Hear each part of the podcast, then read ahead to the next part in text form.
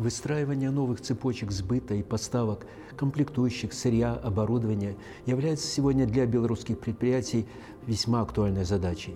Хотя результаты и прошлого года весьма впечатляют, порядка 80% экспорта, который пострадал от недружественных санкций так называемого коллективного Запада, было компенсировано в другие страны и регионы.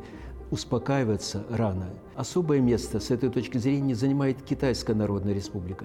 Внешторговый оборот за прошлый год вырос практически на треть и достиг 5 миллиардов долларов США. Причем экспорт со стороны белорусской компании вырос вообще в 1,8 раза. Хорошие перспективы открываются и по сотрудничеству в сегменте высокотехнологического экспорта с точки зрения и импортозамещения.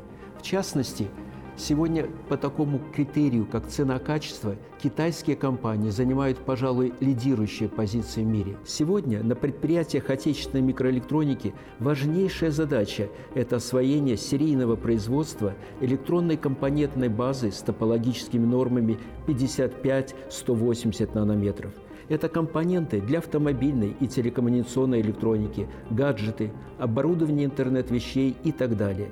И решить эту задачу в среднесрочной перспективе в течение двух-трех лет можно только в кооперации с профильными фабриками из дружественных стран, в первую очередь с китайскими. Особое значение приобретает сотрудничество в кредитной и межбанковской сферах.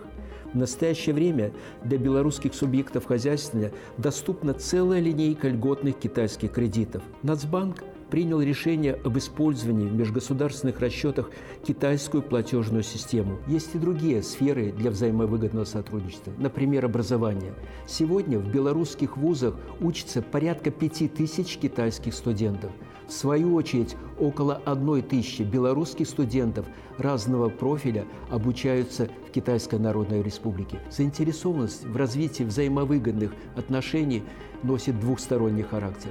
На фоне торгового конфликта Китайской Народной Республики США Поднебесная крайне заинтересована в диверсификации своих отношений, как с точки зрения внешнеторговых, так и инвестиционных проектов. Можно сегодня констатировать следующие цифры порядка одной трети ведущих крупных китайских компаний с оборотом порядка 60 миллиардов долларов сегодня в той или иной степени присутствует на белорусском рынке.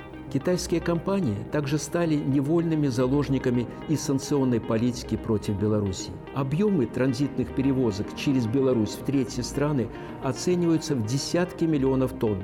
Именно поэтому искусственные ограничения, которые в последнее время приняли Польша и Литва оказывают негативное влияние и на торговлю с третьими странами, включая Китайскую Народную Республику. И в заключение – Сегодня китайские компании, принимая решение об инвестировании в белорусскую экономику, в основном исходят из высокого уровня политических отношений между нашими странами. С этой точки зрения переориентация модели с кредитно-инвестиционной на прямые инвестиции является абсолютным приоритетом для белорусских организаций и для белорусских субъектов хозяйства.